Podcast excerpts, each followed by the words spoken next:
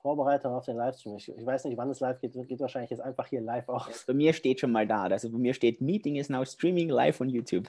Ah, ja gut, vielleicht sind wir ja schon live. Ja, ja ich sehe es jetzt hier live auf YouTube. Wunderbar. Ich bin noch auf einem anderen Screen. Ja, hey Leute, Dennis hier. Ihr seht schon, ich habe, ja, ich würde ja sagen, einen Gast aus Singapur. Du bist ja äh, beheimatet in Singapur, aber gerade in äh, Deutschland, Österreich und der Schweiz unterwegs. Julian, erstmal schön, dass du hier bist. Wie geht's dir? Dennis, es geht mir richtig gut, freut mich. Du weißt, gell, du warst der allererste Gast bei mir am YouTube-Kanal. Ich weiß gar nicht, ob du das überhaupt weißt. Das ist schon, ich glaube, mittlerweile fast drei Jahre her. Ja, also ich, ich kann mich daran erinnern, es ist, äh, hat sich viel getan seitdem, alter Schwede. Das war auf jeden Fall cool damals und ähm, ja, hat sich einiges getan in letzter Zeit und äh, ja, so langsam ähm, meint man, dass man irgendwie so erwachsen werden kann in diesem Kryptomarkt, aber dann sieht man wieder diese crazy Pumps beim Bitcoin und man merkt wieder, der Markt ist immer noch voll 100% emotional gesteuert. Und äh, heute himmelhoch jauchzen, morgen zu Tode betrübt und umgekehrt. Das ist also äh, ein Rollercoaster im Moment, oder? Voll. ja. ja, du, du bist ja gerade äh, auf Tour, ähm, hast jetzt schon ein paar Städte abgeklappert mit der, also das kannst du mal die Crypto Nights, die du machst, oder? Genau, das sind immer so die zehn Stops. Jetzt, waren wir, also wir, jetzt haben wir Österreich, war Wien und Innsbruck und heute startet Deutschland. Also wir machen heute die ganze deutsche Tour und dann schließen wir mit Zürich. Ah, okay, Zürich, ja, sehr schön, cool. Genau. Ja, wunderbar. Also wir würden, ich würde sagen, wir sprechen einfach mal über ein paar äh, spannende Themen, was du gerade so machst, äh, was passiert ist, ähm, seit du bei 10x raus bist, ähm, sprechen ein bisschen über den Markt, vielleicht ein bisschen über Regulierung, über das Finanzsystem und da wir ja live sind auf YouTube, würde ich am Ende einfach mal ein bisschen Zeit frei halten, dass wir hier für die Zuschauer dann ja, live ein paar Fragen äh, aufnehmen können aus dem Chat. Also Leute, wenn ihr jetzt live dabei seid, haltet die Fragen schon mal bereit und dann so gegen Ende, ähm, ja, guckt mal einfach mal, was, womit ihr den Julian noch so aus der Reserve locken könnt. Auf jeden Fall. Also, äh, lass uns doch mal beginnen. Der Bärenmarkt nähert sich so langsam dem Ende. Du bist bei 10x raus, äh, so gar nicht so lange her gefühlt. Aber wenn man es in der Zeit von der Kryptorechnung mal nimmt, dann ist es eigentlich schon wieder ewig her, dass du raus bist. Was, was ist seitdem passiert?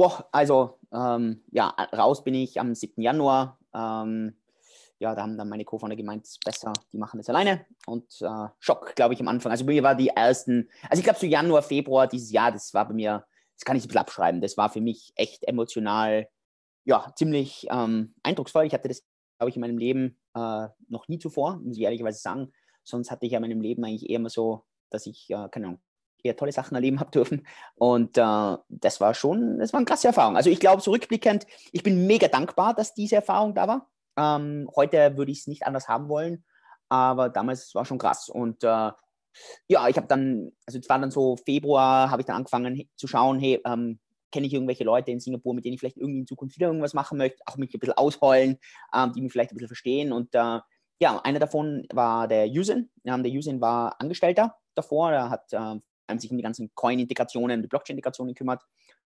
Und ähm, der, war, der ist gerade mit dem Projekt fertig geworden. Der war dann, der war haupt, hauptsächlich so Consulting-Projekte gemacht, auch für Singapur-Regierung, für, für eine staatliche Kryptowährung. Der hat für die Bahamas, das ist jetzt ziemlich in den News auch, der hat äh, von den Bahamas hat der die zentrale Kryptowährung dort gemacht. Und wir haben uns halt zusammen und haben gesagt, hey, lass uns doch irgendwie was machen. Und dann haben wir halt so, ja, was würden uns denn interessieren und welche Bereiche würden uns denn interessieren? Und äh, für mich gab es eigentlich nur zwei Möglichkeiten. Entweder wir machen irgendwas im Krankenhausbereich, also irgendwas im Medizinbereich oder eben im Finanzbereich. Und im Finanzbereich, weil für uns die logische nächste Steigerung, ähm, das, das Ganze, also Bitcoin, Store of Value, das, wir sind große Bitcoin-Fans, also das wird auf jeden Fall bleiben. Aber es muss irgendwie so die nächsten Schritte geben. Es muss irgendwie diesen, diesen Finanzbereich, muss es auch äh, irgendwie im Kryptobereich geben. Und deshalb dieses ganze Decentralized Finance, das DeFi. Und das hat, ähm, das war im englischsprachigen Raum, war das so, hat das gerade so angefangen.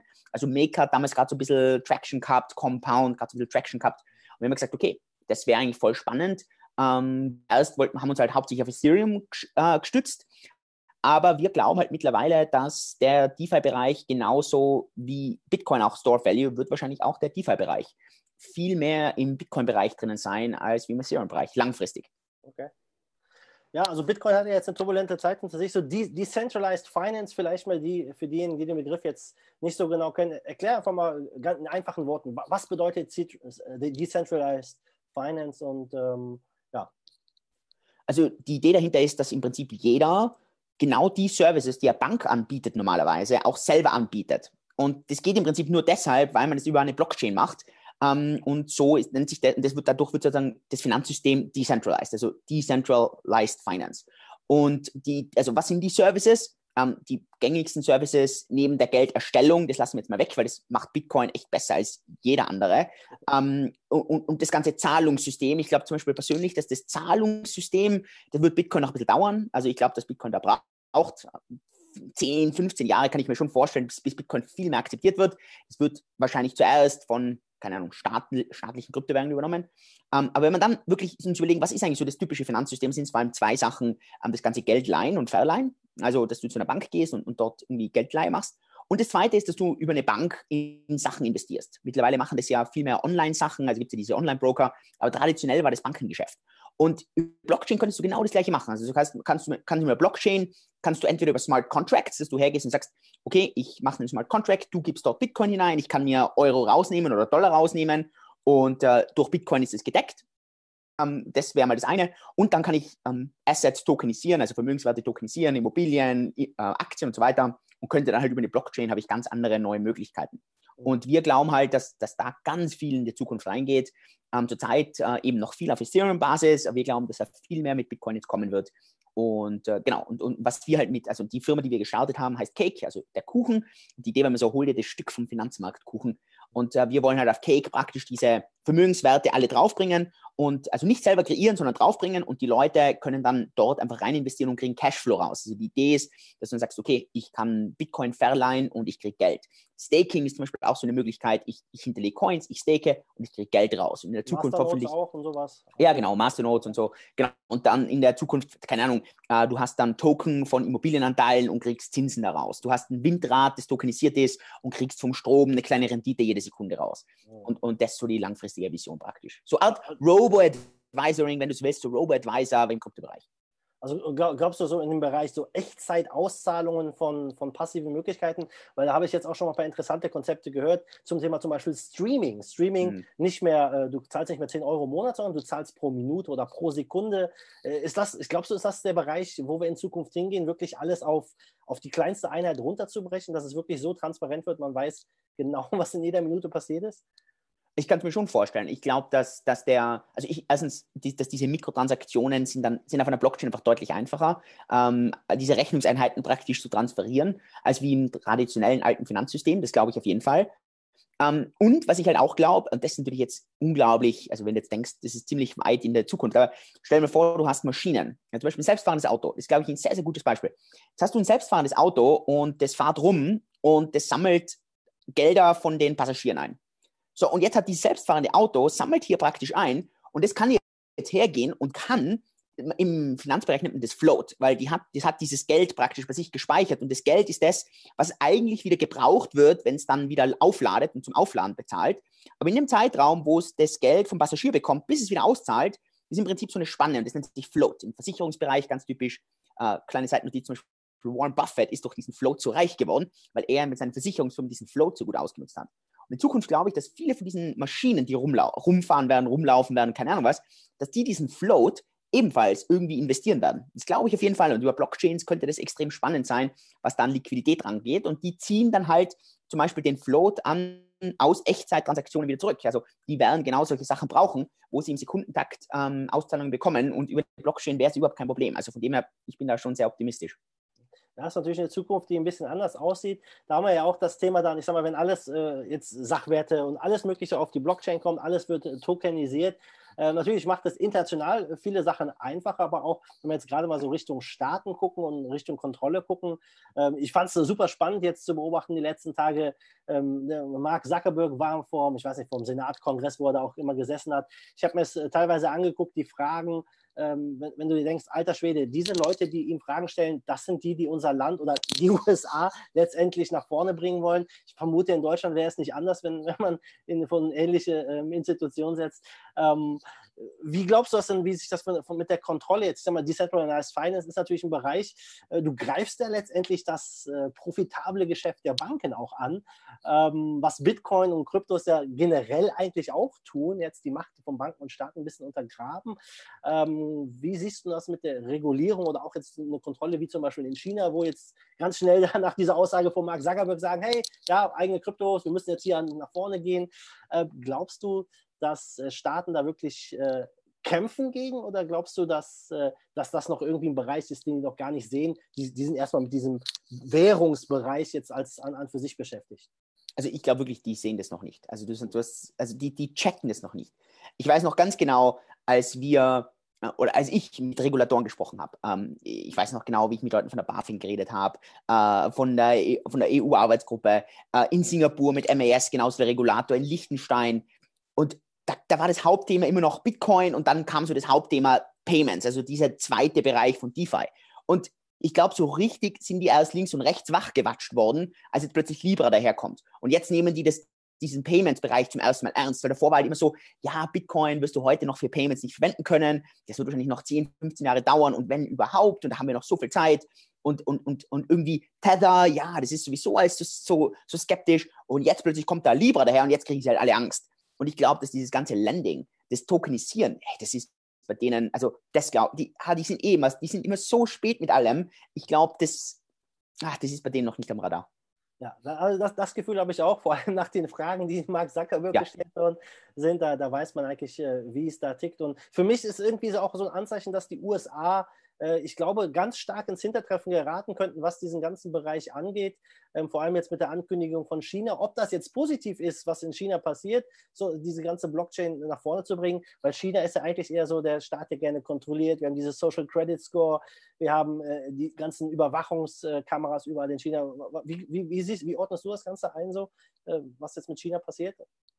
Also ich glaube, dass für die Gesamtweltwirtschaft wäre es natürlich wahrscheinlich besser, wenn irgendwie Europa oder Amerika ein bisschen besser vorpusht. Ähm, die Amerikaner, ich meine, ich, also mich schockiert einfach wirklich, was in Amerika, also was da beim Kongress passiert ist, wo Mark Zuckerberg jetzt gegessen ist. Weil die Fragen waren eher für mich volle Attacke, voller Angriff. Ähm, also mal ihm persönlich gegenüber und vor allem gegen Facebook. Und am Ende des Tages hat es für mich so wenig mit dem ganzen Kryptobereich zu tun. Wenn ich jetzt hergehe und sage, ich wäre ich wär jetzt Kaiser und ich gehe jetzt und, und, ich, und ich kann jetzt hier Gott spielen oder weiß ich was, dann gehe ich her und sage, okay, ähm, ich habe voll Interesse, dass dieser Libra irgendwie getestet wird. Aber es gibt ein paar Regulationen. Die allererste Regulation, ich möchte über den Basket, der darunter liegt, möchte ich bestimmen. Ähm, zurzeit sind die Europäer freundlich, das heißt, wir nehmen ein bisschen Euro rein, die Schweizer, die mögen wir auch, lassen ein bisschen Schweizer Franken reinnehmen. Okay, die Singapurianer, die sind zwar schon im Asien drüben, aber da nehmen wir auch noch ein bisschen dazu. Und von mir ist das britische Pfund, die mögen wir auch, aber der Dollar ist die meistgedeckte Währung und wir bestimmen noch drüber. Das heißt, wenn die Europäer uns blöd kommen, schmeißen wir den Euro raus und so weiter. Und ich verstehe das überhaupt nicht, warum die da hergehen und das komplett schon mal unterdrücken, anstatt dass sie nicht hergehen und sagen, eigentlich wäre es ein interessantes Konzept, aber wir wollen ein bisschen mehr Einfluss haben. Und wenn ich hergehe und sage, okay, ich vertraue Datenkrake Facebook nicht, absolut fairer Punkt, vertraue ich auch nicht, dann geh halt her und schmeiß die raus und sag, okay, Facebook, ihr seid nicht dabei. Ihr dürft nur launchen, wenn ihr nicht dabei seid. Das ist ja genau das, was ja auch Zuckerberg irgendwie ja, gesagt hat. Er wäre offen für das Ganze. Und, und was, was, macht, was machen die Idioten? Die gehen her und verbieten das ganze Ding oder versuchen das zu verbieten und sagen, nö, sollt ihr nicht starten, absolut schlecht und machen sechs Stunden Hearing, wo es im Prinzip nur darum geht, irgendwie Bullshit ihm an den Kopf zu schmeißen, anstatt konstruktiv an die Sachen ranzugehen. Ähm, ja, und was machen Sie jetzt? Jetzt lassen Sie im Prinzip China zurzeit mal den Vortritt. Gut, schlecht, keine Ahnung. Also glaube ich, dass jetzt irgendwie mal Europäer oder Amerikaner Asi äh, den Chinesen vertrauen, eher nicht. Aber schau dir TikTok an. Ich meine, TikTok ist das einzige wachsende Social-Media-Netzwerk zurzeit, das wirklich exponentiell wächst, kommt von den Chinesen. Und es wird überall verwendet. Also ist auch immer ein bisschen, also ich glaube, heute schimpfen noch alle, aber es kann natürlich in fünf, sechs, sieben Jahren vielleicht, keine Ahnung, gehen die Leute her und vertrauen äh, den Chinesen deutlich mehr. Ich sehe es, also ich sehe es mit gespaltener äh, Sicht. Ähm, mich würde es natürlich mehr freuen, wenn der Dachraum hier viel, mehr pusht. Wenn Deutschland viel mehr pusht. Wenn, also würde mich hundertmal mehr freuen.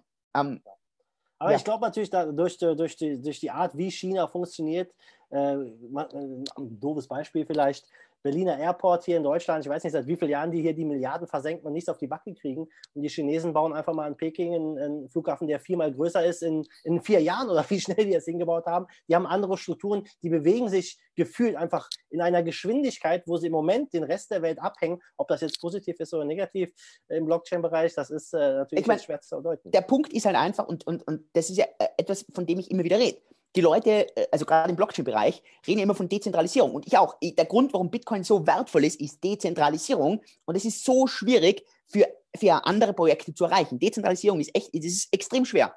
Aber Dezentralisierung ist mega ineffizient. Und ich meine, so eine Vorstufe von Dezentralisierung ist Demokratie. Demokratie funktioniert so gut, weil es so sicher ist. Das heißt, es ist extrem schwer, dass eine Partei hier zum Kaiser wird und plötzlich anfängt, die anderen zu unterdrücken. Aber genau das macht auch die Demokratie so ineffizient.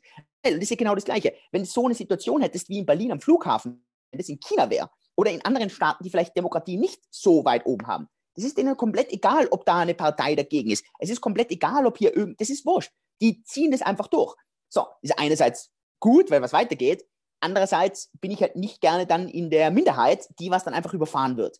Das ist alles mal die Kehrseite. Ähm, ja, und, und China ist halt da gnadenlos. China hat halt diese Gegenstimme nicht. Innerhalb von China, es gibt, du hast, du hast zwar Gegenstimmen, aber die werden nicht laut. Die kriegen keine Meinung. Das ist nicht so wie bei uns, wo du sagst Pressefreiheit. Das gibt es dort nicht. Und, und das, hat, das ist gut und ist schlecht. Und du musst halt immer beide Seiten sehen. Und, und das ist, glaube ich, immer so ein, ja, und, und das ist auch, glaube ich, so ein wichtiger Punkt. Was die Chinesen schon gut machen zurzeit, das muss man ehrlich was sagen.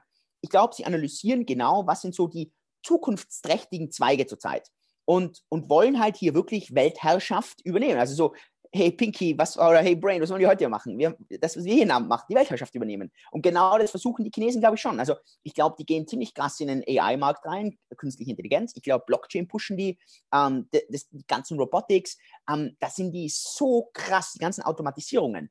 Also das kann man sich, glaube ich, als, als Europäer, der was das nicht erlebt, es ist einfach unglaublich, auf welchem Schritt da oft etwas passiert und mit welcher Geschwindigkeit. Man, man kriegt es ja auch oft nicht mit. Das ist natürlich, es, es ist wie zwei verschiedene Welten. Klar, wir sprechen Englisch, wir können das englische Internet lesen, aber was wirklich in China passiert, ähm, wenn man mal jetzt mit so ein paar Insidern gerade aus dem Kryptobereich spricht, das ist einfach, es ist eine, seine, eine eigene Welt, einfach von der man hier nicht wirklich mit äh, so viel mitkriegt. Äh, ein Beispiel zum Beispiel jetzt auch Plus-Token, ja, die haben einen riesen Exit-Scam hingelegt, bis das hier in Europa war, das Ding. In, in China wurden schon Milliarden eingesammelt und das war auf einem ganz anderen Level und äh, da, da passieren einfach Dinge, die kriegen wir hier gar nicht mit. Zum einen durch die Sprachbarriere, zum anderen halt ähm, äh, ja, die, die leben halt einfach in, in, ihrer Welt, so wie wir in unserer Welt leben. Und es ist auf jeden Fall spannend zu sehen, dass das jetzt, dass dieses Thema auf ganz oben angekommen ist, ganz oben auf der politischen Ebene, nicht nur in China, sondern auch ähm, letztendlich die USA und in Deutschland. Äh, da wird also ich glaube auch, dass, dass dieses Rennen jetzt eins der entscheidendsten ist,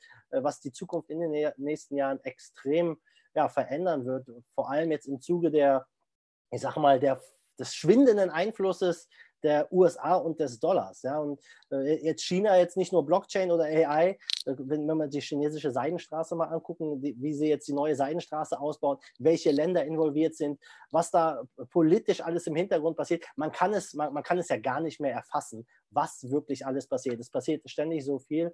Und äh, ich glaube aber, die Chinesen haben äh, ja, einfach durch die Schnelligkeit äh, einen kleinen Vorsprung aktuell, was, was das angeht. Ob das natürlich dann zum Positiven genutzt wird für den einzelnen Bürger, ja, das äh, bleibt dann erstmal äh, noch äh, ja, zu, abzuwarten. Aber wir haben ja noch ein bisschen Zeit. Wir sind ja noch ein paar Jährchen hoffentlich hier auf, auf der Welt.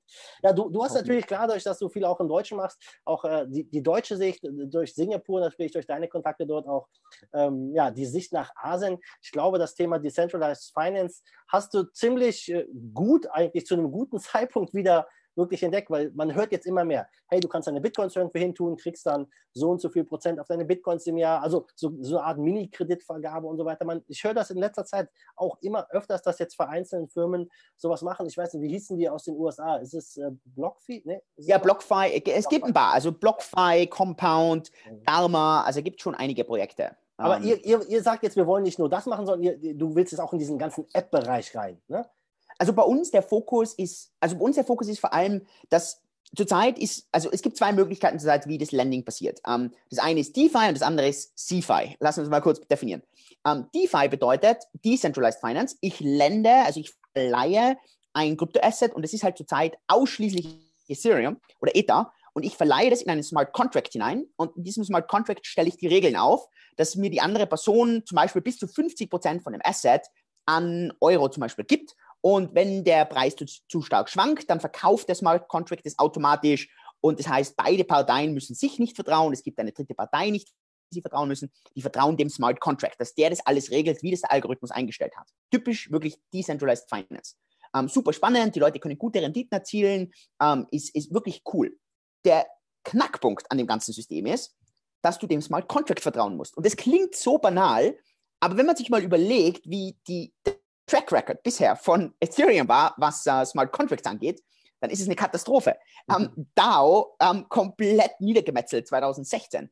Parity, genau das gleiche Problem. Das heißt, Ethereum hat es einfach bis jetzt geschafft, Milliarden an Dollar zu vernichten, indem sie einfach so eine schwierige äh, Smart Contract Sprache mit Solidity haben, plus mit dem ganzen Turing Complete. Es ist einfach unglaublich komplex und die Leute, und das ist auch der Punkt, die Leute zahlen zurzeit 10% Zinsen, 10% für Dollar sich auszuleihen, was ja irre ist. In, in der normalen Welt leihst du Dollar zurzeit, ich weiß nicht, wahrscheinlich für 2 Dollar, für, äh, für 2% aus. Der, der Dollar, der Zins ist deutlich höher als der Eurozins, aber circa 2 Dollar, 2% äh, gehe ich mal davon aus, dass du Dollar ausleihen kannst. Das ist auf Blockchain, heißt du 10%. Und das heißt, die Frage ist jetzt, woher kommen die extra 8%? Die extra 8% ist das Risiko des Smart Contracts. Und das ist irre, wenn man sich das mal über, überlegt. Ähm, die, die Gegenseite dazu ist praktisch CFI, Centralized Finance, ähm, was für mich ein bisschen komisch ist. Aber hier geht man im Prinzip her und sagt, okay, anstatt dass man den Smart Contract hat, hat man eine dritte Partei, die in der Mitte ist und die managt praktisch die Reputation, die managt das Risiko dazwischen. Und der, der Punkt ist, auf Bitcoin-Basis gibt es einfach noch keine Smart Contracts. Es gibt keine Möglichkeit, dass du mit Bitcoins, dass du die DeFi leist. Das heißt, alle Bitcoins zurzeit, egal ob das BlockFi, Dharma, Compound und wie sie alle heißen, auch Cake, wir jetzt in den nächsten Wochen, wenn wir mit äh, Bitcoin-Landing jetzt dann anfangen, wird auf CFI-Basis sein, weil es noch keine andere Möglichkeit gibt. Es gibt keine Smart Contracts. Und eben ein Punkt, den wir halt machen wollen, wir wollen eine Blockchain machen, die auf Bitcoin aufbaut, wo im Prinzip die gleichen Grundregeln da sind, wo man dann aber sagt, okay, es gibt zusätzliche Opcodes und mit diesen zusätzlichen Opcodes kannst du Bitcoin-Lending machen. Und die Chain heißt halt dann die DeFi-Chain. Und dort ist es genau eben dann, dass man zum ersten Mal dann Bitcoin wirklich decentralized lenden kann. Ähm, das ist aber noch ein bisschen, ja, das dauert also noch ein bisschen. Ähm, wir arbeiten jetzt gerade dran. Hoffentlich ähm, können wir die, die, die Chain dieses Jahr noch launchen. Das ist auch der Plan. Um, und das sollte dann wirklich so wie Bitcoin komplett dezentral passieren, keine ICO, um, gibt es einige wichtige Punkte. Aber das ist halt so die, die, große Herausforderung, die wir halt in dem ganzen DeFi, CeFi zurzeit haben. Um, und, äh, und, und, und das Paradoxe ist ja auch, also das, was ich immer so interessant finde, die Leute drücken alle immer so auf Decentralized Finance drauf und DeFi, DeFi, aber wenn es dann darum geht, dem Smart Contract zu vertrauen, dann vertrauen sie dem doch nicht. Dann vertrauen sie den zentralen Instituten doch mehr. Und das sagt schon relativ viel über die Sachen oft aus, was Vertrauen und so weiter angeht. Ja, ich sag mal, jetzt äh, hatte, hatte Vitalik Buterin nicht jetzt irgendwie was mit einem Rollback über bei ah. irgendwas geschrieben. Ich sag mal, wenn man solche Aussagen liest, dann äh, da kann man ja eigentlich nicht in den Smart Contract vertrauen, oder? Ah, wenn der einfach hergeht und dann genau erklärt, ab welcher Summe sollte ein Rollback möglich sein und dann macht er eine Umfrage und dann, klar, er wurde komplett abgeschossen. Aber ja, aber der Punkt ist halt, ich glaube, also, ich, also das, das Ding ist ja wirklich, ähm, und im, im Software Engineering ist das halt eines der großen Probleme, dass es extrem schwierig ist, wenn du alles programmieren kannst, dass du auf alles vorbereitet bist. Weil es kann dann alles passieren. Und es ist halt echt oft sehr, sehr, sehr schwierig, das vorherzusehen. Und ich glaube halt schon, also de, de, es gibt ja genug Leute, die zum Beispiel sagen, dass diese, was sind es zurzeit? Ich glaube, fast drei Millionen Ether. Also, äh, ich weiß nicht, was der Preis zurzeit? 20, äh, 200 US-Dollar ich weiß es nicht. Also lass es eine halbe Milliarde Dollar sein, eine halbe Milliarde Dollar, die in diesem Smart Contract drinnen ist. Und äh, wenn da jetzt ein Fehler drinnen ist, dann gibt es unterschiedliche Möglichkeiten. Äh, Möglichkeit 1, ein Hacker, oder ist wahrscheinlich nicht mein Hacker, sondern ist einfach jemand, der den Vertrag ordentlich liest, siphont diese Ether alle raus und die gehören jetzt alle ihm. Genau das gleiche, was im DAO, äh, beim DAO-Hack ähm, passiert ist oder beim DAO-Bug. Ähm, das nächste ist, die können so wie bei Parody einfach komplett stuck sein. Das heißt, eine halbe Milliarde, puff, die sind einfach drin und kein Mensch kriegt sie mehr raus. Das ist jetzt übrigens vor drei Monaten war eh ein, ein ziemlich krasser Fehler wieder in diesem Smart Contract drin und der ist dann rausgefunden worden. Ähm, und die Frage ist halt einfach, die, die Frage ist eher nicht, ob ein Fehler drin ist, sondern wann wird ein Fehler gefunden. Weil es einfach so schwierig ist bei den Turing-Complete-Sprachen, solche Sachen auszuschließen. Ja gut, ich sag mal, wenn man sich die Geschichte von Bitcoin anguckt, ähm, wie oft dort Fehler entdeckt worden sind, es ist, es ist Software. Der Mensch ja. programmiert ist. Äh, ich glaube nicht, dass, dass sich das vermeiden lässt. Wenn die AI soweit ist äh, und selber ihre Software programmiert, dann ist das eine andere Geschichte. Ja? Aber ich glaube, da müssen wir noch ein bisschen, ähm, bisschen drauf warten. Und, also auf jeden Fall äh, ein spannendes Thema, die Decentralized Finance.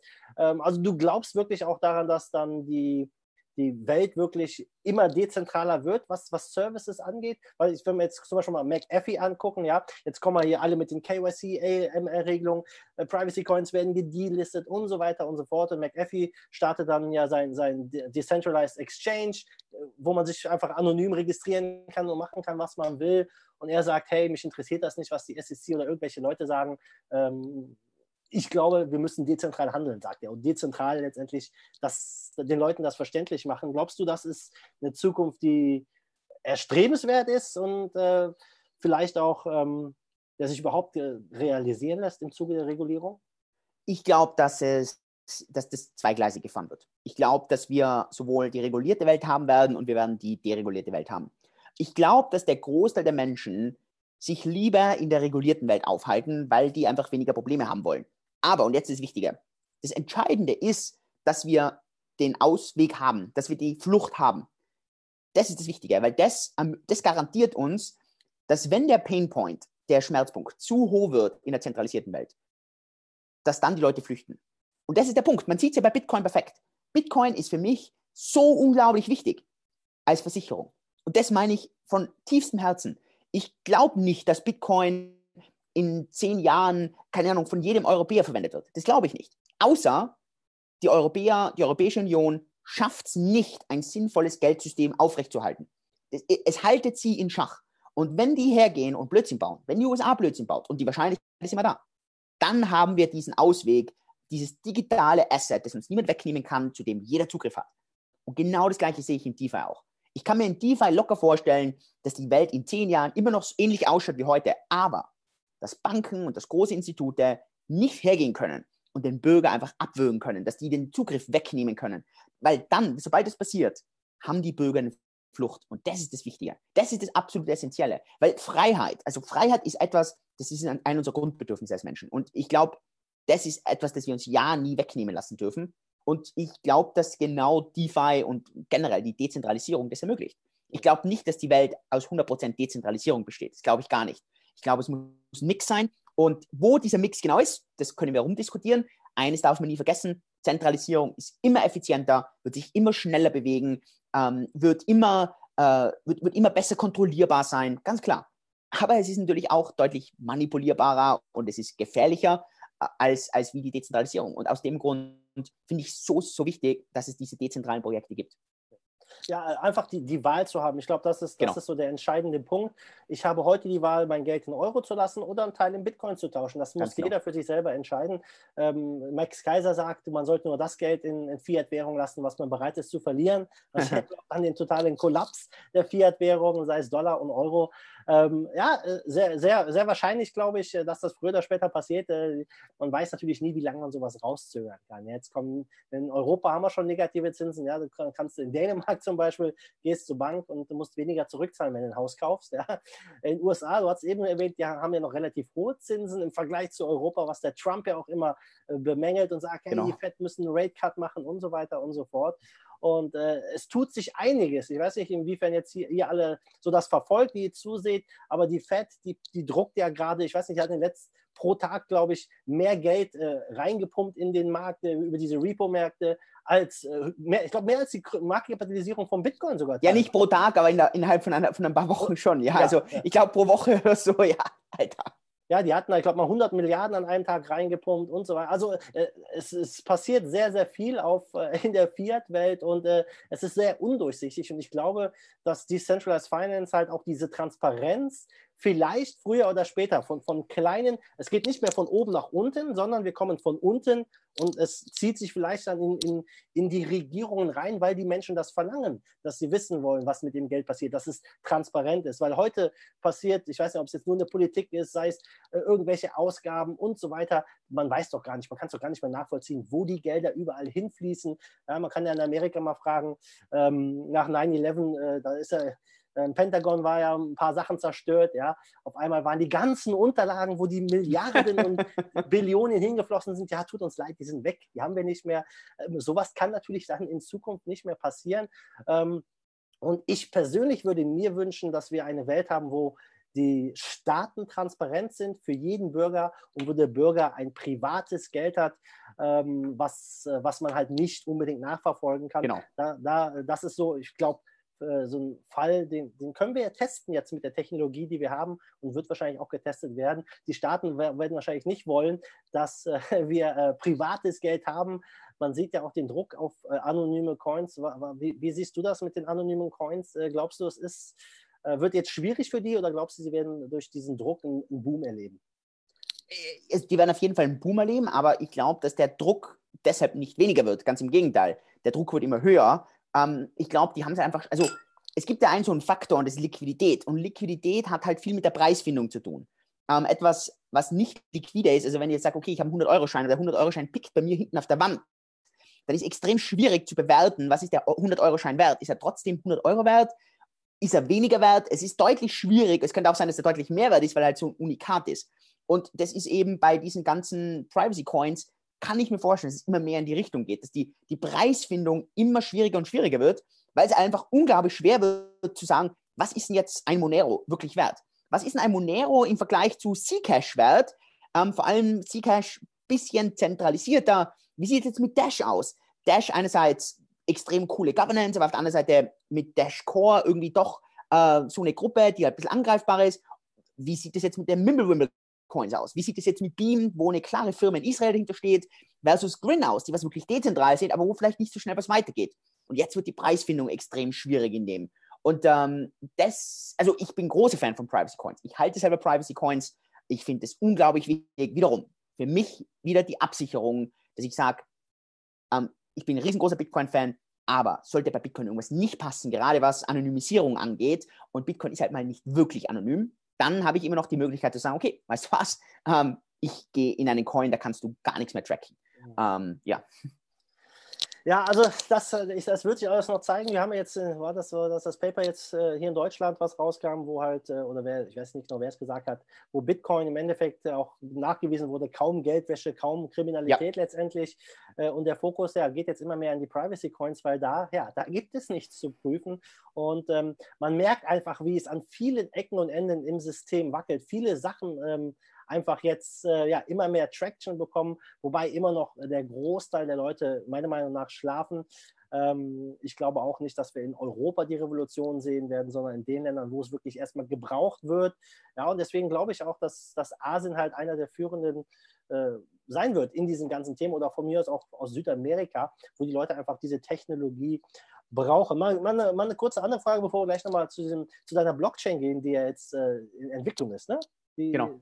Ähm, der, der, Pump jetzt, der, den Pump, den wir hatten, diesen 40% Pump, glaubst du, das war China-News oder glaubst du, das war Tether, die gedumpt wurden mit dem Bitfinex-Kapital, äh, mit dem Bitfinex-Skandal, der sich da immer weiter ein bisschen äh, jetzt in die Kreise zieht?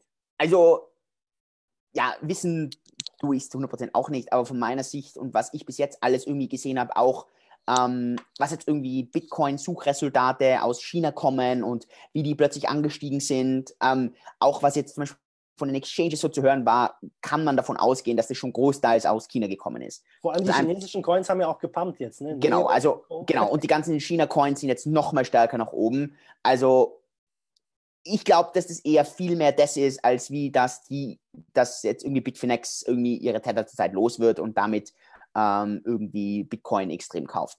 Ähm, kann natürlich auch ein bisschen sein. Es gab davor, es war ja auch genau davor, ähm, dass dann Tether um 3,4 Prozent unterm Dollar war. Also das war schon krass, ähm, was da sozusagen äh, Tether abverkauft wurde. Aber ich weiß nicht hundertprozentig, ob das eher davon ausgegangen ist, dass die Leute Tether verkauft haben oder dass die einfach nur in Bitcoin rein wollten und einfach durch Tether durch sind oder halt Tether in dem Fall gehabt haben. Also von meiner Sicht her, alles, was ich mitbekommen habe und, und, gesehen habe und gehört habe, ist es, kommt das alles aus äh, China. Also wie damals, wo 2017 Bitcoin hoch ist, da waren es 6000, dann kam News aus China wieder runtergeknallt. Ähm, die Chinesen äh, manipulieren entweder ganz geschickt oder ähm, wer weiß, vielleicht machen sie es. Also die Gerüchte, was ich extrem gehört habe, und das kommt halt bei mir wirklich aus einigen Gruppen, wo halt so wirklich ja, viele geheime Infos äh, ausgetauscht werden. Ähm, und da war, also da geht halt kursiert ziemlich so die Info, dass die Chinesen sich ziemlich eingedeckt haben mit Bitcoin, ähm, ziemlich eingekauft haben in die China-Projekte rein und ähm, ja, dass die halt natürlich auch beim Mining sind die extrem stark drinnen und dass die halt da hier einfach schon mal die Basis so ein bisschen aufgebaut haben, dass die halt jetzt sagen, okay, wir haben jetzt mal die Handbremse zwei Jahre angezogen, jetzt haben wir alles vorbereitet und äh, jetzt haben wir überall mal auch die Finger drin. Ähm, das heißt, wenn uns jetzt ein Projekt nicht mehr so gefällt, dann können wir immer noch deren Coins dumpen, äh, haben das sozusagen viel mehr unter Kontrolle als davor. Ähm, oh. Kann ich mir vorstellen. Also wäre jetzt nicht komplett abstrüsig, aber ähm, das sind halt so die, ja, die Insider-News, die halt irgendwie, genau. Ja, du, du, hast ja eben erwähnt, deine, deine DeFi-Chain, letztendlich, das wird ja einen eigenen Token haben. Es ist eine eigene, komplett eigene Blockchain, die an den, äh, an den Bitcoin anknüpft. Genau. Wie genau kann man sich das vorstellen dann? Genau, also man kann sich alles selber durchlesen. Ähm, die, die Website ist online, defichain.io. Dort ist der White Paper Draft ist auch drinnen. Ähm, wichtig, das ist noch ein Draft, ähm, weil wir einfach zurzeit Feedback von vielen unterschiedlichen Leuten uns ein bisschen einholen. Sind Sachen, die wir nicht bedacht haben, Sachen, die wir nochmal anschauen müssen und sollte dann aber wahrscheinlich Ende des Monats, also ich sage jetzt in den nächsten Tagen, wird es dann zu einem Final äh, White Paper. Ähm, die Idee dahinter war, wenn wir uns einfach anschauen und gesagt haben, okay, was, ist denn, was funktioniert denn richtig gut und was funktioniert nicht so gut, dann für uns war einfach klar, also wir glauben einfach ganz fest an Bitcoin. Also wenn wir jetzt sagen, eine Chain, also angenommen, wir müssen alle unser Geld auf eine Blockchain wetten, dann wäre das bei uns, oder ein Kryptoprojekt, nicht mal, wenn wir sagen, nicht mal Blockchain, sondern ein Kryptoprojekt, dann wäre das die Bitcoin-Blockchain. Und äh, das große Problem, was natürlich Bitcoin hat, ist, es ist extrem limitiert vom Offset her. Das heißt, die Funktionen, die du machen kannst, sind extrem limitiert. Ähm, die große Herausforderung, die diese Turing-Complete-Sprachen haben, Ethereum, ähm, Tron, Neo, Cardano, EOS und so weiter, ist im Prinzip immer die gleiche. Du kannst jeden Fehler drauf machen, weil es alles zu, also alles möglich ist. Also versuchen wir jetzt irgendwie so das Beste aus allen Welten zu bekommen. Ähm, und das schaffen wir aber nur, indem wir uns auf einen Use Case spezialisieren und das war halt DeFi. Und die DeFi-Chain hat im Prinzip die genau gleiche Codebase wie äh, Bitcoin. Also wir, wir haben sogar auf Bitcoin Core komplett aufgebaut. Ich glaube, Version 0.18 war es. Haben die komplett befolgt und fügen dort zusätzliche Opcodes ein, die wir im Prinzip uns genau von Ethereum und von den Chains abschauen, die wir exklusiv für DeFi sind. Was dadurch passiert ist, dass diese Chain extrem high performance ist, weil sie eben nur für diese Sachen ist. Äh, du kannst sie nicht 300 Millionen Sachen machen, du kannst kein Crypto-Kitties drauflaufen haben, aber du kannst extrem gut lenden. Und dadurch kannst du halt zum Beispiel, also ich glaube, Peak Transactions per Second ist halt 3000 Transaktionen pro Sekunde, weil die eben so high performance in diese eine Richtung geht. Sie ist nicht Turing Complete mit Absicht. Ähm, sie ist komplett Proof of Stake. Nicht delegated, also nicht ein 15 Nodes Proof of Stake, sondern komplett Proof of Stake. So, der Grund, wie das jetzt wieder funktioniert, ist ein, eine Idee, die auch Vitalik schon mal gehabt hat.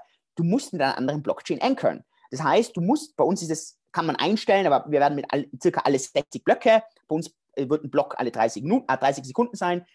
Das heißt, circa alle 30 Minuten, also alle drei Bitcoin-Blöcke circa, synkt die DeFi-Chain runter und schickt die Merkle-Root, also den, den, den Block, runter in die Bitcoin-Chain als eine Transaktion. Und so, wenn du jetzt unsere Chain angreifen möchtest, geht das nur, indem du auch die Bitcoin-Chain angreifst. Und, ähm, und, und, das sind nur so ein paar Sachen. Das heißt, das Ganze wird Proof of Stake sein, nicht Proof of Work. Ähm, das Ganze ist extrem High Performance. Es ist extrem selektiv für das, was, was es kann. Und das ist zum Beispiel für mich der Riesenunterschied zu all den anderen Blockchains. Ich verstehe bis heute nicht, warum all diese Blockchains, und ich glaube, das war dieser große Fehler von Ethereum, all die anderen Blockchains sind irgendwie darauf aufgesprungen, sie müssen alles können. Und wir glauben, dass genau das Gegenteil der Fall ist. Wir glauben, es braucht eine Blockchain, die eine Sache verdammt gut kann. Und in dem Fall bedeutet es DeFi-Use Cases vor allem auf Bitcoin-Basis. Das heißt, der Fokus liegt vor allem auf Bitcoin DeFi-Use Cases. Decentralized Bitcoin Lending, Tokenisierung über Bitcoin drüber und solche und so weiter. Okay. Ähm, genau, wir arbeiten jetzt, wir arbeiten seit ein paar Monaten, also seit Sommer schon an dem Ganzen. Ähm, sind, ist ein relativ äh, großes Team, bis, also wir haben das komplett selbst finanziert. Ähm, jetzt, äh, genau, und, äh, das Ganze ist eine komplett separate Entity, also das ist, die, das ist eine Foundation, die ist registriert als Non-Profit in Singapur. Ähm, es wird keine ICO geben, sondern wir wollen ein Investment für die ganze Foundation zwischen 5 und 10 Millionen. Es kommt aber nur von Fonds, es wird von großen Partnern kommen. Also keine und, ICO aller 10x? Kein, nein, keine ICO. Und dann, was wir auch voll gelernt haben, ist, das Ganze muss als Community gestartet sein. Das heißt, ähm, du, das, man startet ganz, ganz, ganz klein, erlaubt jeder mitzustaken. Ähm, wir werden Airdrops vergeben und, und alles Mögliche. Also ähm, wir, wir, wollen wirklich schauen, dass das so früh wie möglich, so viele Leute, so viel Dezentralisierung wie möglich drinnen sein wird. Ganz klar. am Anfang brauchen wir nicht drum herum reden. Am Anfang wird wahrscheinlich Cake einen riesengroßen Einfluss haben als Firma, die dort mithilft. Hundertprozentig, keine Diskussion. Aber wir hoffen, dass in den nächsten drei Monaten, sechs Monaten, zwölf Monaten, 24 Monaten immer mehr Projekte kommen und mehr Projekte mithelfen.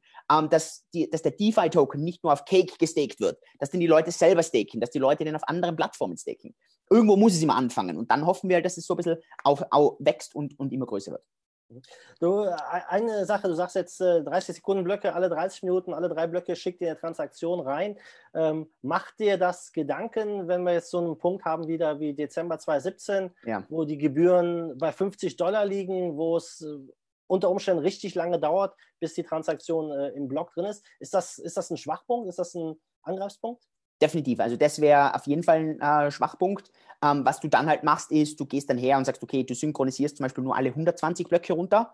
Ähm, dann hast du halt deutlich mehr vom Reward, der was dann sozusagen, also vom Staking Reward, den du dann aufsparen kannst als Fee. Also im Prinzip zahlen tun es die Staker, ähm, weil die halt hergehen und sagen, ähm, das wird denen vom Reward abgezogen. Das heißt, der Grund, warum das einfach schwankt, hat einfach damit zu tun, wie schwer es ist, praktisch Transaktionen runterzubringen eins muss man ganz klar sagen, wenn eine Transaktion 50 Dollar kostet, ähm, dann äh, zahlen die Staker in dem, zu dem Zeitpunkt einfach extrem viel Geld. Und das ist definitiv ein Schwachpunkt.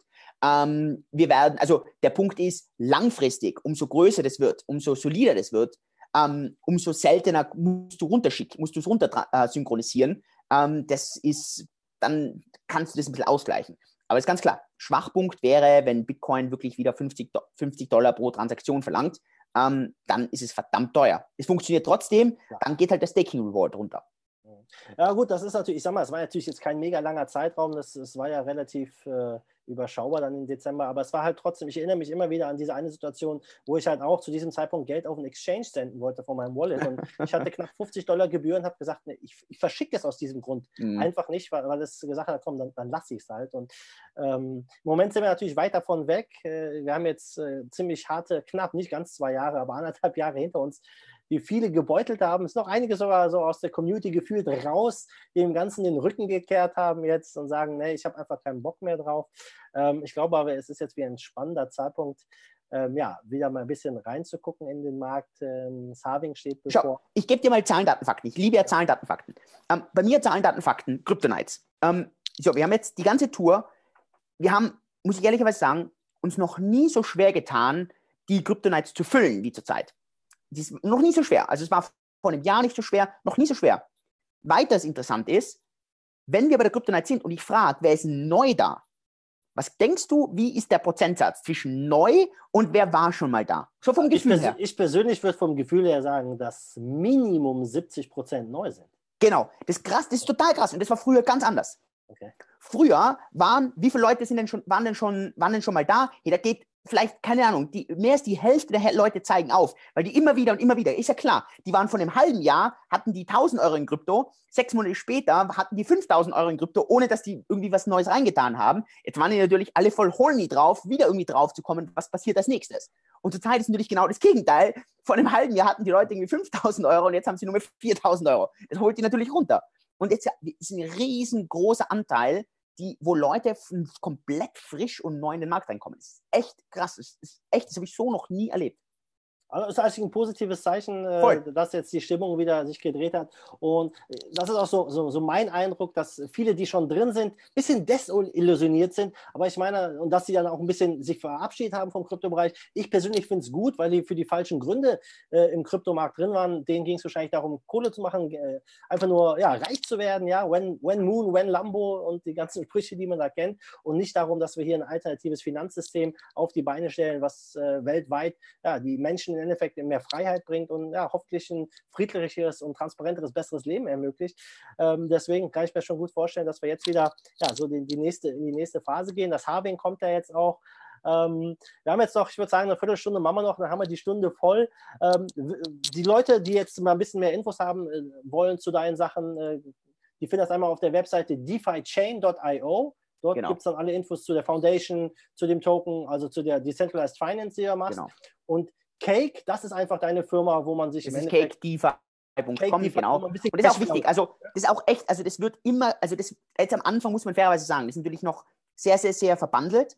Aber rein rechtlich ist es heute schon komplett separiert und es wird immer mehr und mehr und mehr separiert. Also ich, ich will auch in Zukunft, gerade bei der Foundation zum Beispiel, ich bin zwar Chairman bei der Foundation, aber da werden die Masternodes Stimmrechte haben, da will ich, dass andere Leute aufs Board kommen, dass hier wirklich, also mein, mein Ziel wäre, dass wir wahrscheinlich sagen, so über 2020 kann Ende 2020 niemand mehr sagen, boah, Cake und die DeFi, äh, Cake und DeFi Foundation, das sind schon ähnliches. Das sollte auf keinen Fall passieren, sondern dass Leute da draufstehen und sagen, okay, krass, klar, Cake hat ein bisschen einen Teil, das wird auch sich nie ändern, weil Cake hat wirklich das Interesse, aber das sollte halt das, das Ziel langfristig sein.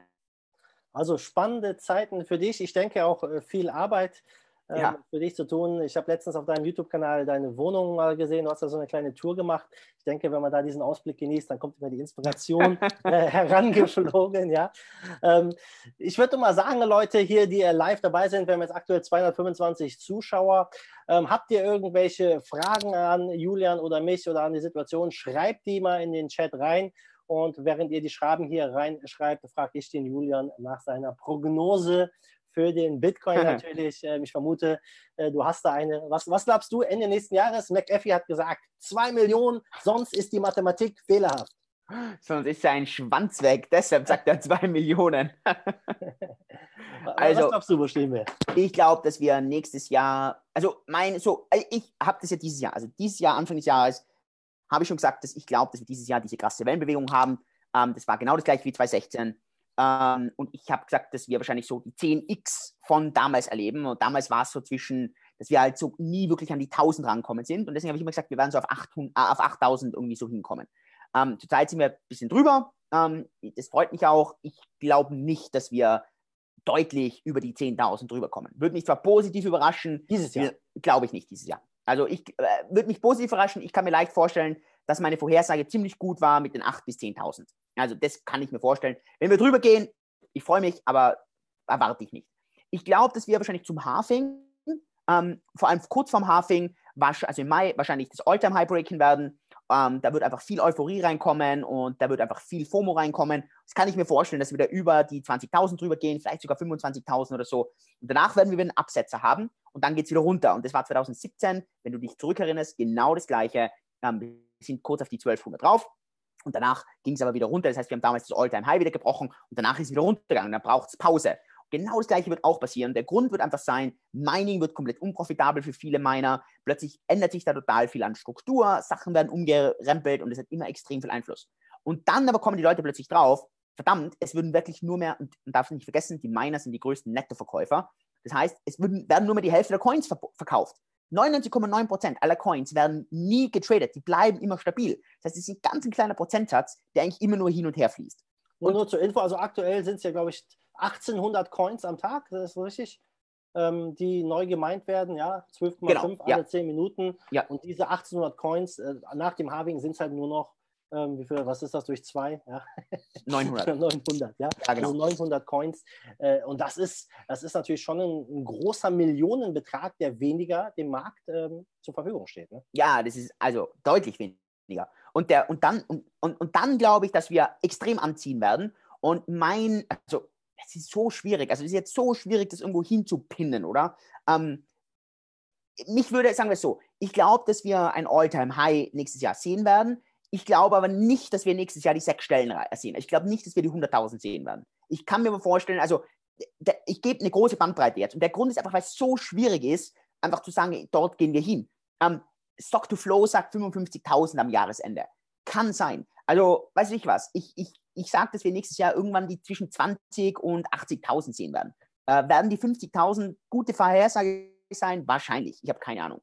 Aber, und jetzt wird es natürlich spannend, und da muss ich natürlich sagen, kann McAfee schon ein bisschen recht haben. Ähm, wenn natürlich die Welt Süd geht, und das hat natürlich viel mit der US-Wahl auch zu tun im November nächsten Jahres, dann wird es natürlich spannend zu sehen, was hat denn ein Dollar noch wert? Also, was ist denn ein Million Dollar heute im Vergleich zum nächsten Jahr? Vielleicht ist nächstes Jahr die Million Dollar, keine Ahnung, nur eine halbe Million wert. Ähm, ganz äh, spannend, heute äh, bei mir in einem Update habe ich darüber geredet. Ähm, das ist krass. Ähm, was, äh, rein, schau, schau, ob du das weißt. Also, ich, ich, ich habe die Zahl so krass gefunden.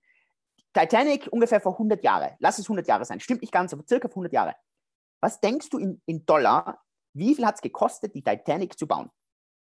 Ähm, also ich vermute, mal, ich vermute mal, Ja, ist natürlich schwer zu sagen. Also ich würde mal schätzen zwischen 10 und 100 Millionen. Ja, krass. 7,5 Millionen Dollar. Das ist im Alter schwer. Ja, oder jetzt muss ich mal vorstellen, 7,5 Millionen Dollar. Hey, Alter, dafür kriegst du in New York nicht mal mehr ein gescheites Apartment.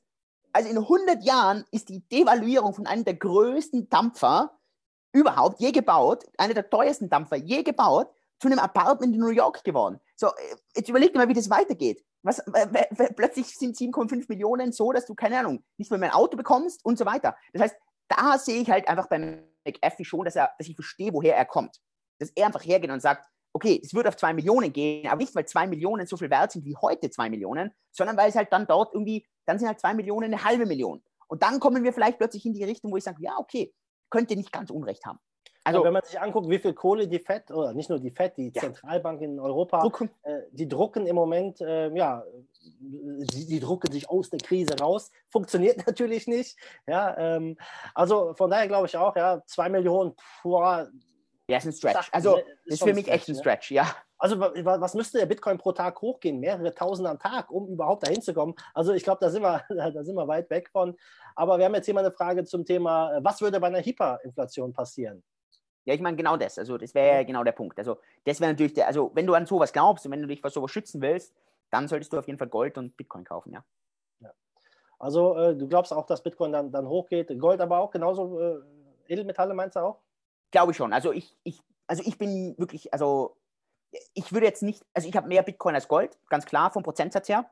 Ähm, aber also ich, ich glaube trotzdem, also ich glaube, der Punkt, dass ein Mensch oder dass die Menschen, Menschheit, weil ich meine, bei beiden Assets muss man fairerweise sagen, musst du immer darauf hoffen, dass jemand dir mehr dafür bezahlt. Weil es, du kannst beides nicht essen, du kannst beides nicht verwenden. Ähm, es ist beides praktisch, also ich verstehe die Investmentanalyse von Buffett, dass er sagt, beide Assets sind tot. Und das stimmt, also das ist so. Das heißt, du musst immer hoffen, dass jemand anderer dafür mehr bezahlt. Und wann zahlen, wann, wann kannst du eher damit hoffen, dass Leute mehr für Gold bezahlen? Ist halt vor allem, wenn es sonst keine wirklich guten Investments gibt und weil die Leute irgendwie Angst haben. Und ich glaube, dass sowohl Bitcoin als auch Gold sehr, sehr spannend in diesen Zeiten der Angst sind. Und also ich würde jetzt nicht 50 Prozent von meinem Kapital in Bitcoin oder in Gold reintun. Aber wenn ich jetzt hergehe und sage, okay, ich tue, keine Ahnung, 5 Prozent, 7 Prozent in Gold rein, 10 Prozent in Bitcoin, 15 Prozent. Also ich, ich sehe das völlig als rational. Also ich habe da, ich, keine Ahnung, also äh, in reiner, in, in moderner ähm, ja, Portfolio-Theorie ist das absolut okay.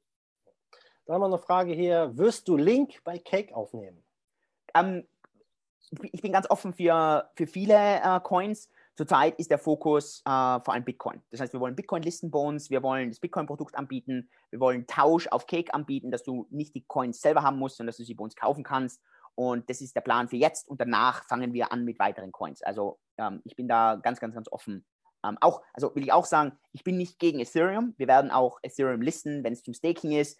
Ähm, ich glaube auch nicht, dass zum Beispiel eine DeFi-Chain, die auf Bitcoin basiert, irgendwie jetzt, keine Ahnung, äh, Ethereum irgendwie angreift. Das Ethereum-Ökosystem hat ihre Daseinsberechtigung, so wie es ist. Ähm, wir glauben halt einfach, dass es mehr Sinn macht, sich auf die 68% oder 70% äh, Bitcoin-Dominanz zu fokussieren und nicht auf die 10, 15% ähm, Ethereum. Glaubst du, dass äh, Bitcoin wirklich wieder so eine Dominanz gewinnt? Es gibt ja viele, viele Stimmen, gerade auch so von Dash-Leuten. Ich mag Dash einfach sehr gerne. Ja, die verfolgen auch den Ansatz digitales Bargeld, digitales Cash.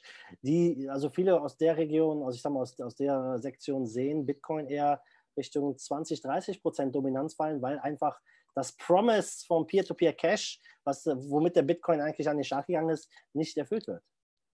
Ja, also ich verstehe dein Argument, aber ich verstehe auch, woher es kommt. Ich, wenn ich, ein, wenn ich einen Altcoin habe, wo ich einerseits ein bisschen mit Bitcoin konkurriere und ich bin auch, also will ganz klar sagen, ich habe Dash, ich mag Dash, äh, ich kenne Ryan extrem gut, wir haben ein Interview auch gemeinsam gemacht und, und, und, und ehrlich, also das passt alles. Aber für mich ist Bitcoin, und das habe ich, ich glaube, schon so oft erwähnt, für mich ist es nicht dieses digitale Peer-to-Peer-Cash. Für mich ist Bitcoin etwas, das sonst kein anderer Coin kann, nämlich es ist zensurresistent, es ist ein, ein digitaler Vermögenswert der ganz ehrlich so viele Milliarden drauf haben kann und der so schwer zum Attackieren ist. Und das hat keine andere Chain, nicht mal im entferntesten. Und einfach, also wer das einfach nicht glaubt, sondern wer sich immer auf die, auf die Technik oder Technologie fokussiert, einfach mal mit Netzwerk Value äh, überlegen, wie das Ganze ausschaut. Da ist, da ist Bitcoin, also sie sind in anderen Galaxien im Vergleich zu dem, was alle anderen Coins sind. Und ähm, äh, ja, also für mich in Krisenzeiten, man hat es ja wieder gesehen. Ich, also ich glaube, dass Bitcoin vom, vom Market Cap, ich kann mir leicht vorstellen, dass wir zwischen 60 und 70 Prozent bleiben. Ehrlich. Also so ich sehe zurzeit, ich, ich, ich verstehe den Value von, von Dash, ich verstehe den und ich mag den auch. Aber wie gesagt, ähm, der Value von einem Zahlungssystem, meiner Ansicht nach, ist ganz woanders als wie der Value von einem digitalen Gold. Da gehen die Meinungen aber auch unterschiedlich. Ne? Die einen sagen ja. halt, der, der, digitale Gold ist, ich weiß nicht, wo, wo ist 7, 7 Billionen oder wo? Genau. Äh, der, dieser, dieser Geldmarkt, äh, Geldmenge M2 oder was das ist, äh, ist um einiges größer. Das sagen natürlich die Verfechter. Die einen sagen das. Äh, mir persönlich letztendlich. Ich mag es auch, äh, wenn, wenn man Coin günstig schnell bezahlen kann, Dash oder Bitcoin Cash oder alle, die an diese in die Richtung gehen. Letztendlich, mir persönlich, ich sage den Leuten immer, ist es doch egal, welcher Coin letztendlich gewinnt, ähm, weil ich will einfach etwas nutzen. Weil der Dennis hat sie alle. das wäre schön, wenn ich alle hätte, ja. Nach, nach dem Bitmarkt, ja, da äh, muss ich jetzt mal wieder suchen. Aber die, die, Sache ist, die Sache ist ja die, wenn wir durch, durch eine Chain ist egal, welche es jetzt ist für mich. Ja, wenn wir da mal mit mehr Economic Freedom haben, mehr Souveränität haben, mehr Sicherheit haben, ja, ob das heute der Bitcoin ist oder in zehn Jahren der Dash oder irgendein anderer Coin, den es heute noch gar nicht gibt, hey, ähm, soll mir letztendlich egal sein. Aber natürlich den Vorsprung, den Bitcoin hat, der ist äh, sehr, sehr schwer ähm, äh, einzuholen. Eine Sache möchte ich nochmal jetzt äh, zum, zum, äh, zum Schluss äh, ansprechen, nämlich die BSV-Jünger ja, und Craig Wright er sagt ja immer wieder, ähm, hat ja auch wieder für ein bisschen Diskussionen gesorgt, jetzt auf diesen ganzen Geschichten, wo er eingeladen war. Er hat ja gesagt, pass auf Leute, Bitcoin ist nicht zensurresistent. Ihr werdet es nächstes Jahr sehen. Wenn die Staaten Gesetze erlassen mit Transaktionen, die in deren Augen illegal sind, dann werden die Miner per Gesetz gezwungen werden, ähm, die Chain zu reorgen, also das rückgängig zu machen. Glaubst du, das ist äh, eine Möglichkeit, die im entferntesten besteht? Die, also eine Möglichkeit, die in Fantasy besteht, muss man ja sagen, also klar. Ähm, ich glaube, die relevant, äh, was, was vielleicht sogar eine wichtige Frage ist eher, wie wahrscheinlich ist es? Und ich glaube, also ist es möglich? Ja. Hat da vom, vom Grundsystem recht? Natürlich, man sieht es ja jetzt schon. Ähm, was war da jetzt? Ist, also ähm, die, die USA hat das irgendwie rausgegeben. Es gab so fünf Adressen oder was, die ganz klar zugeordnet sind. Und diese, diese Transaktionen von zu diesen Adressen dürfen nicht in Blöcke inkludiert werden. So der Punkt ist aber das, ähm, sobald du nicht, äh, sobald du drauf scheißt und sagst, äh, mir ist es total wurscht, was die Amerikaner sagen, weil ich sitze in einem ganz anderen Land oder man weiß gar nicht, wer ich bin, dann wird halt super, super schwierig. Ähm, und, und, und, und dann wird es, also, wie gesagt, keine Ahnung, ich sehe es nicht als wahrscheinlich, muss ich ehrlich was sagen. Also ich sehe das nicht als wahrscheinlich, dass er da recht hat. Für mich ist Craig Wright ähm, jemand, der im entferntesten wahrscheinlich ein bisschen Teil in der Satoshi-Gruppe war, der die anderen Leute sind wahrscheinlich nicht mehr am Leben und er geht jetzt einfach her und mit seiner Egomanie und seinem Aufmerksamkeitsbedürfnis nützt das Ganze aus und erzählt einfach Bullshit und die Leute, die sich halt nicht auskennen, glauben dem, er schürt Angst. Ähm, die Leute, die auf das reinfallen, die fahren da voll hinterher. Und bis jetzt, also wie oft hat er gesagt, dass er Bitcoin attackiert ähm, und es ist nie passiert. Also wie gesagt, ich, ach, die Leute geben dem viel zu viel Aufmerksamkeit. Meine, meine ehrliche Meinung. Ja gut, er, er ist eine Figur, die ähm, einfach kontrovers ist, der ja, klar, polarisiert. Genau, polarisiert. Und, äh, und, das, ist, das bringt immer Aufmerksamkeit. Und ähm, ich, ich persönlich finde es gut, dass es BSW gibt, weil dann können die Leute, die das gut finden, das machen, die anderen können das machen. Jeder soll einfach das, dem folgen, was er persönlich für richtig hält. Und wir haben viele Meinungen auf der Welt, wir haben äh, viele Währungen auf der Welt. Und äh, deswegen glaube ich auch, dass es immer verschiedene Chains geben wird. Immer die Menschen sind halt das einfach sowieso. Ach klar, logisch. Das, ne, dass wir keine Chain haben so wobei andere natürlich wieder das Gegenteil haben. Sehr, sehr schwierig. So, ich habe hier noch einen Kommentar, den möchte ich noch vorlesen. Er sagt, äh, Leute, geht zu den Crypto Nights. Es geht nicht nur um Wissen. Ihr seid nach dem Event innerlich beruhigt zum Thema Invest in Krypto. Man bekommt ein direktes Gefühl und denkt nicht mehr ganz allein zu Hause zu sitzen und über das Thema zu grübeln. Die Besucher sind gute und interessierte Menschen, gute Energie im Raum. Ähm, du bist heute, glaube ich, auch wieder äh, Krypto Night unterwegs. Wo sind die nächsten Termine für diejenigen, die noch Tickets wollen? Wo kriegen also, sie die? Also genau, wir sind heute in München. Ähm, geh auf i, also i-unlimited.de-kryptonites. Ähm, wir sind, also wir haben jetzt wirklich alles vor uns. Also München, ähm, Leipzig morgen, Berlin, Hamburg, äh, Dortmund, Frankfurt, Stuttgart und dann Zürich. Also so. Also hast du noch ein bisschen was zu tun. jo, also freue mich. Also ganz ehrlich, also ich, also die Crypto Nights, also wir haben dieses Jahr haben wir zwei gemacht, also eine Sommertour und jetzt eine Wintertour. Und ähm, ja, ich, ich sage halt, also für mich ist es ganz, ganz, ganz spannend auch, einfach da mal die Leute zu treffen. Ist immer, was es ist du merkst es ja sicher auch, wenn du jetzt als YouTuber da bist ähm, und dann hast du immer nur so diese One-Way und du siehst halt immer nur anonyme Leute, die halt irgendwie zurückschreiben. Es ist ganz anders, wenn du die plötzlich triffst. Und, und das, da hast du, und auch, du hast halt, natürlich, du triffst im realen Leben, gibt es die Trolle alle nicht. Es gibt keine Hater, es gibt keine Neider, es gibt, es gibt, das gibt's nicht, sondern das Leute, das ganz normale Leute. Und, da, und dann kommt plötzlich ein Dialog zustande und dann kommt plötzlich der Austausch und ich glaube auch der Fokus dann wird wieder ganz ein anderer. Und ähm, das, das, also der Kryptomarkt ist voll, weil ganz ehrlich, egal was du sagst, du kannst sagen, boah, ich finde Bitcoin geil, dann schreien alle andere. Du schreibst, du sagst, Ethereum ist geil, dann schreien alle anderen. Du findest IOTA geil, dann schreien alle anderen. Es ist egal, was du sagst im Kryptomarkt, ist ja logisch, weil das so emotional ist. Und ja, und das ist halt immer ganz interessant, wenn ich dann die Leute treffe und mit denen dann rede und ähm, also ganz besonders immer. Also ich, sehe es ähnlich. Ich, heute Abend zum Beispiel bin ich im Blockchain Hotel im Essen. Ah. Wir machen ihr monatliches Meetup dort und ähm, es ist einfach ein besonderer Schlag von Menschen, ja, der, den, den, ich extrem schätze, extrem mag. Deswegen fühle ich mich in dieser Branche auch so wohl und könnte mir auch nicht vorstellen, irgendwie was anderes zu machen, weil es einfach viele coole Leute sind, ähm, aus allen Lebensbereichen, von jung bis alten, alle Berufe, alles vertreten. Und es ist genau das, was du sagst. Äh, letztendlich wollen die, die da sind, mehr oder weniger das Gleiche, ja, und äh, sehen hier eine Zukunft in dem, was Kryptowährungen ja. darstellen. Und ich würde sagen, damit haben wir äh, genug geredet geredet für heute. Julian, zum Abschluss, möchtest du den Zuschauern noch was mitteilen? Ach, ich glaube, das Einzige, was ich Leuten einfach mitgebe, ist Zahlen, Daten, Fakten. Ähm, die Zahlen, Daten, Fakten sagen, es gibt keinen einzigen Menschen auf der Welt, der Bitcoin länger als drei Jahre und acht Monate bisher gehalten hat und nicht im Minus ist. Äh, das heißt, die Statistik ist auf deiner Seite, wenn du Bitcoin mit einem Time Horizon von länger als vier Jahre hältst. Und äh, das ist das, was ich eigentlich mitgeben möchte, dass du einfach deinen Time Horizon ein bisschen verlängerst, ähm, die meisten Leute sind seit 2017 im Markt, das ist ungefähr zwei Jahre. Ähm, das ist Halbzeit zur Zeit. Ähm, ruhig bleiben, cool bleiben, das ist wirklich das Wichtigste, glaube ich. Ähm, dass wir alle, die schon ein bisschen länger drin sind, mitgelernt haben in dem ganzen Chaos hier. Ich glaube, die 2016, äh, zwei, wann war es, 2013, weil 1200, 1100 Dollar gekauft haben, ja, ja. Die, hatten auch einen langen äh, Stretch. Das waren die drei Jahre, der drei Jahre, acht Monate, genau. Und äh, wahrscheinlich äh, gut möglich, dass es ähnlich wird. Äh, ich, ich sag mal die Prognose, die du eben genannt hast. Ich glaube auch, dass es schwer wird, nächstes Jahr sechsstellig zu erreichen, aber dass es schon in die Richtung gehen könnte.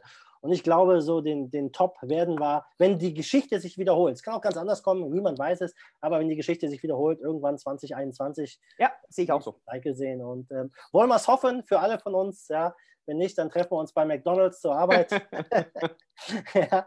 Und äh, Julian, ich bedanke mich, dass du hier warst. Ähm, ich denke, du wirst heute Abend viele Leute auf der Crypto Night sehen und ähm, ihr wisst, wo ihr Julian findet. Bis dahin, ne, Leute. Vielen Dank, Julian, und wie immer, ne, macht es gut, schwenkt den Hut. Danke, Dennis. So, wie beende ich denn so einen Livestream? so, jetzt, kommt der, jetzt, jetzt kommt das ganze Off-Topic. Nein, wir sind ja noch live, da geht das nicht. Ne? So, Livestream.